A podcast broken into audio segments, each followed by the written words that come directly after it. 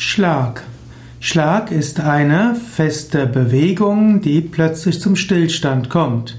Es gibt zum Beispiel den Schlag gegen einen Gegner, es gibt einen lauten, fürchterlichen Schlag auf dem Dachboden, man spricht auch von einem Schicksalsschlag, man kann sagen, dass der Unfall ein schwerer Schlag für einen war.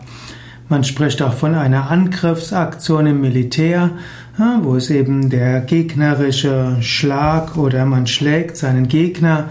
Es gibt auch den Stromschlag, zum Beispiel ein Kind kann an einen Elektrozaun greifen und dabei einen Schlag bekommen. Man spricht auch, jemand hatte einen Schlag bekommen im Sinne von, er hatte einen Schlaganfall.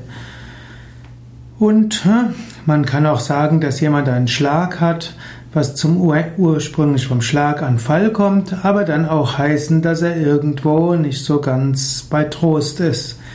Genauso kann man auch sagen, jemanden trifft der Schlag, das heißt, ist ziemlich überrascht.